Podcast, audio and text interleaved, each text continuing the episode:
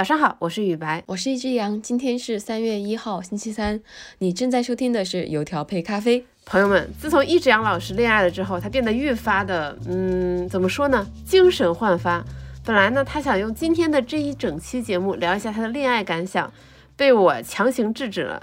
虽然今天这个恋爱感想是不会以这么长的篇幅来展开，但是我想在前面小小的跟大家分享一个我觉得小技巧，或者是说我突然领悟到的一件事情吧。就是自从恋爱之后呢，我悟了，其他同事总是能准时下班，而我之前不能是有原因的，是因为他们都有自己的生活和下班之后的那些牵挂。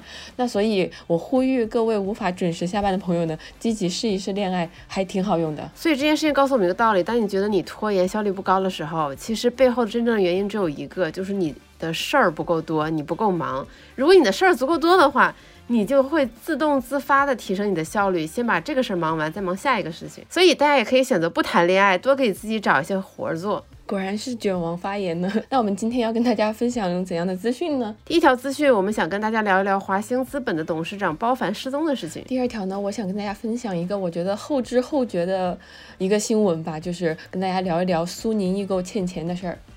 那我们今天从就是包凡的事情开始说起吧，因为这个算是近一段时间中国所谓的资本圈也好最受瞩目的一个新闻了。呃，我觉得这个事情它很有趣，就是如果是刚毕业五年以内的年轻人，他可能都不知道包凡是谁。但是作为经历过中国互联网前些年繁荣昌盛的我这一批人来说，就会觉得非常的震撼和唏嘘。具体发生了什么呢？我们先梳理一下时间线。在二月十六号的时候。包凡首度被外界爆出他已经失联。我印象中最开始是财经爆出的，说各方都联系不到华兴资本的这个董事长包凡。那当日晚间呢，华兴资本也给出了他们的反应，就他们发公告说，虽然暂时没有办法和他取得联系，但是这并不影响我们华兴资本的正常运作。这种公告呢，其实就相当于明星工作室澄清恋人单身一样，对吧？其实一点用都没有。受此影响。在第二天，华兴资本的股价就大跌了百分之二十八，然后连续几天真的是爹妈不认。然后就在前两天，二月二十六号晚，华兴资本发出了一个新公告，说，呃，包凡正在配合中国的有关机关调查。然后董事会表示，目前的业务和运营维持正常。如果任何中国有关机关要求依法进行配合，那么华兴整个公司也会配合调查。那其实我觉得相当于半只靴子落地吧，就是说。包凡起码人还活着，只是他和很多人预料的一样，他在接受调查。那为什么被调查呢？据财新报道，他的这个被调查很有可能和华兴的前任总裁丛林有关。就这个人的名字叫丛林，可能涉及到2017年工银金融给华兴的一笔贷款。那这笔贷款是什么来头呢？2017年10月，工银金融租赁向华兴资本提供了一笔两亿美元的贷款。那到了2018年，也就是一年后。华兴港股 IPO 获得融资之后，它就不到一年的时间，它就全部偿还了。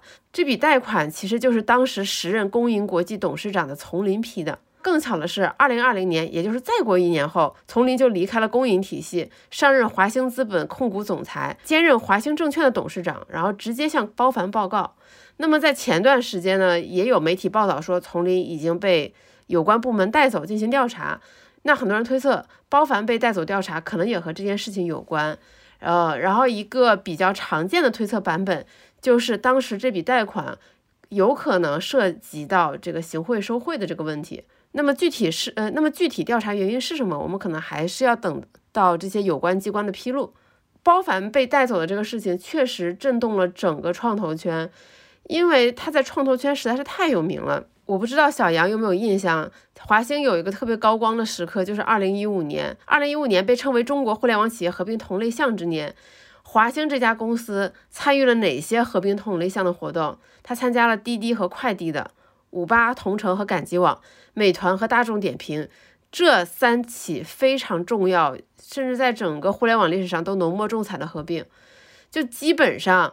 觉得自己很有前景的这些 TMT 的企业，全部都想找华兴来做这些投融资的服务。也是在那几年，包凡有了这个并购之王、资本红娘的这样的一个 title。在之前的一期我们讲过，就是当当和京东大战的时候，二零一一年京东获得了一笔十五亿美元的融资。这笔十五亿美元融资背后，其实还是有包凡的身影。就刘强东跟包凡说，对吧？我需要这么一笔钱。包凡说，哎，你疯了吗？这么大一笔。但最后包凡还是帮他把这笔钱搞到了。就是京东的背后也有华兴，就是背后有华兴资本身影的这些互联网企业实在太多了。就随便举出来，大家都很耳耳熟能详。比如我们前面说的滴滴、赶集网、百城旅行、卖包包、优菜网、人人车、摩拜单车等等等等等等。包括美团收购摩拜单车，背后也是华兴在牵线。那有统计称，中国互联网百分之七十以上的融资、并购、IPO 都和华兴资本相关联。包括我，我还看到一篇报道是这么说的：说十年前，当当的联合创始人俞渝对包凡说。如果中国未来有一个人成为 J.P. Morgan，那就是你包凡。J.P. Morgan 风评受害呀，就是动不动就是谁谁谁是，呃呃现代 J.P. Morgan，然后就下一秒他就不行了。呃，就是我善意的猜测，我觉得鱼鱼说这句话的时候，可能是比较善意的一个恭维。因为包凡的履历实在是太光鲜了，他大学毕业之后很快就在华尔街立足，然后在非常知名的投行担任要职，比如摩根斯坦利。二零零五年，应该也是他三十五六岁的时候回国创办了华兴资本，然后参与了这么多互联网公司的这些投融资相关的业务。就是如果换了我是他，我也会非常膨胀，我会觉得自己无所不能。那篇文章后面是这么说的，就是十年后，鱼鱼再看华兴的发展，说。我挺为我说对了这句话而自豪的。呃，为什么这么多人感到唏嘘？我觉得，我觉得大家也并不是说为包凡这个人而感到可惜，大家感到唏嘘和惋惜的是过去一个时代的结束。就是在就前面我说了，华兴资本的高光是二零一五年、二零一六年，在过去的五六年，我们会发现互联网再也没有诞生出这样的巨头。我我们会说，一家创业公司它的梦想是要么卖给腾讯，要么卖给阿里，但现在呢？现在 B A T 已经变成了 A T，对吧？滴滴奄奄一息，美团你不知道他在干什么。最开始是把一切的事情用互联网的方式再做一遍，后面变成互联网企业向线下要增长，然后他们把业务模式做得越来越重。我们会看到各种各样蜂拥而至的风口，呃，不管是共享单车、共享充电宝，还是无人货架，再到后面各种所谓的新经济、新消费，就是互联网的这些创业，逐渐就变成了一些。呃，互相倾轧和地盘的争夺，那剩下那些人在干嘛？都在说一些新的概念，玩一些所谓的新的领域，比如说元宇宙，比如说现在的 Chat GPT，同样是蜂拥而至。这些现象会让人感到很恍惚，仿佛那个非常有朝气、非常有希望的互联网行业，它已经过去了。这种种的现象会让人感到很恍惚，仿佛五六年前那些。非常朝气蓬勃、非常有野心的那些互联网创业者，一夜之间，他们的那些野心好像都消失了；一夜之间，他们那些对未来美好的想象、那些愿景，仿佛也都消失了。包凡失踪的那天，我看到了一条朋友圈，他来自我的前上司李翔。当时他正在给腾讯做一个新的谈话类节目，叫《激流时代》，也推荐大家去看一看。他说他在回上海的路上看到了包凡失踪的消息，然后跟他的制片人感叹。呃，然后他的制片人说啊，包凡是谁？然后，然后李翔就说这个人是谁是谁？然后制片人继续一脸茫然的说，那他把我们挤下热搜了吗？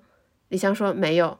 然后制片人就低下头继续忙了。真的有点像在看电影的那种感觉，就是 对，真的像看电影一样，眼看他起高楼，眼看他宴宾客，眼看他楼塌了。哎，真的是人生如梦，一尊还酹江月。那下面这一条资讯呢，好像也是这个画风的，就是也是眼看他就是过去几年发展到特别好，然后最近又陷入了危机。那我们接下来要说的呢，就是这个苏宁易购。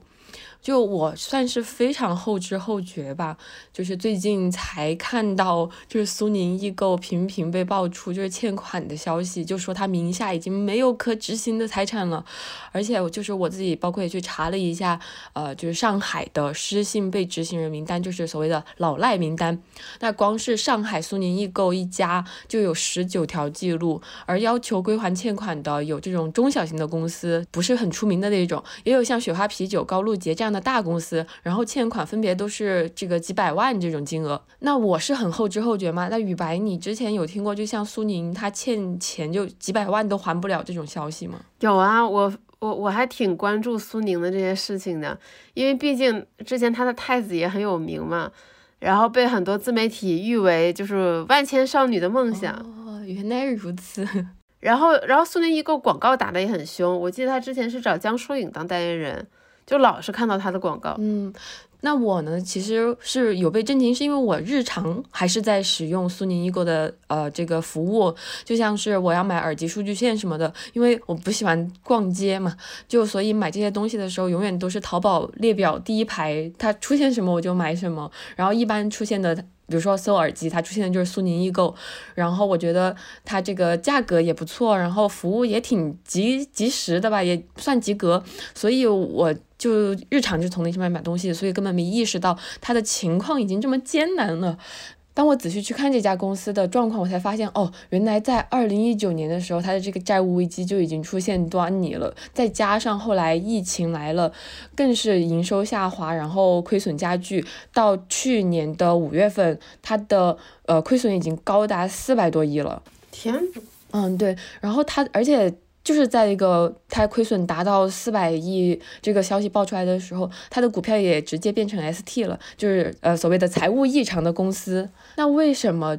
这么一家大型的公司会沦落到现在这种几百万都还不出来，会欠供应商的这种地步呢？那我们可以从以下几点来了解，就是苏宁它是一个靠零售业务起家，并且赢得消费者口碑的这样一个公司，它的线下门店其实是特别的赚钱的。它的最高光的时刻应该就是在二零一一年那一年，苏宁的呃营业收入达到了千亿元，净利润接近五十亿。当时也超过了国美以及一众那些线下的那些零售商，风一时风头无两。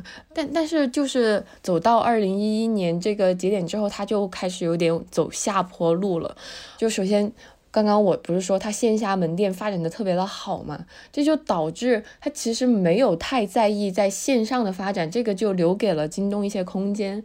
嗯，就是在二零一四年的时候，这个京东它就奋起直追，它的这个营业收入。一下子就做到和苏宁持平的一个地位了，它可是一个线上的这么一个服务，然后在呃三年的时间，然后就追齐了苏宁，还是非常惊人的嘛。而且更可怕的是，京东的营业收入已经是苏宁的两倍了，所以它就苏宁在短短的这几年的时间就落到了下风。当然，被赶超这件事情，那个苏宁他也不是不知道，他也有一定的危机意识。他在二零一二年开始呢就开始转型，就版图逐渐扩张。到了母婴、视频团购、互联网金融，还有地产生意，包括他还买了这个足球队嘛，呃，然后还有在最近的一次收购，也是一个有一点失败的收购，就是二零一九年的时候买了家乐福，嗯，但是这一系列的东西，呃，虽然买下来了。但是经营状况却没有很好。就以刚刚我说的这个家乐福为例的话，在今年春节的时候，其实爆出了特别多的，就是这个之前买的购物卡没有办法使用，然后造成当地的民众很恐慌，然后把自己之前已有的呃，比如说购物卡也好什么的，就赶快拿到当地去用，然后呃，就是整个货架都被清空的这么一个场景，然后包括还有各地的呃家乐福倒闭关门的新闻，就是。呃，看上去二零一九年的时候，他是抄底买了一个资产，但是到现在这个家乐福。嗯，算是一个，算是买到的一个烫手山芋吧。因为，呃，像苏宁现在自己也自顾不暇，更不要说去管家乐福了。呃，然后还有就是他之前买的那个足球队，也是在最近传出了即将被售出的这么一个新闻。其实就是很感谢，很感谢小杨的分享，因为我之前对于苏宁为什么走到今天一直是懵懵懂懂的。还以为真的像段子里说的，主要是因为太子爷烧钱烧太猛了，就比如说搞 AC 米兰啊之类的这样的一些投资。嗯，那我们今天的这个资讯就分享到这这里吧。呃，我们今天的呃一句话新闻是什么呢？一句话新闻是，星巴克表示。他们即将推出加入橄榄油的咖啡系列。这个创意来自于星巴克的创始人霍华德·舒尔茨。他说，他之前在意大利旅行，看到西西里人每天都喝橄榄油，于是呢，他就觉得星巴克应该将两者混合在一起。而且，舒尔茨表示，他认为这一产品的推出可能会颠覆整个咖啡行业。对此，本人表示，我觉得他疯了。但我听说，就是橄榄油的确就是有那种什么喝起来像果汁儿一样的那种品种吧，所以我很期待，就是什么时候我有机会，咱俩可以一起去尝一尝。嗯，不不愧是您。那好的，那以上就是我们今天想要跟大家分享的所有资讯呢。我们周五再见。不是周三吗？哦，等下，今天周哦周三哦，我们周五再见。好的，这一句我不会剪。不是因为今天三月一号嘛？祝大家有拥有朝气满满的一个月哦，拜拜。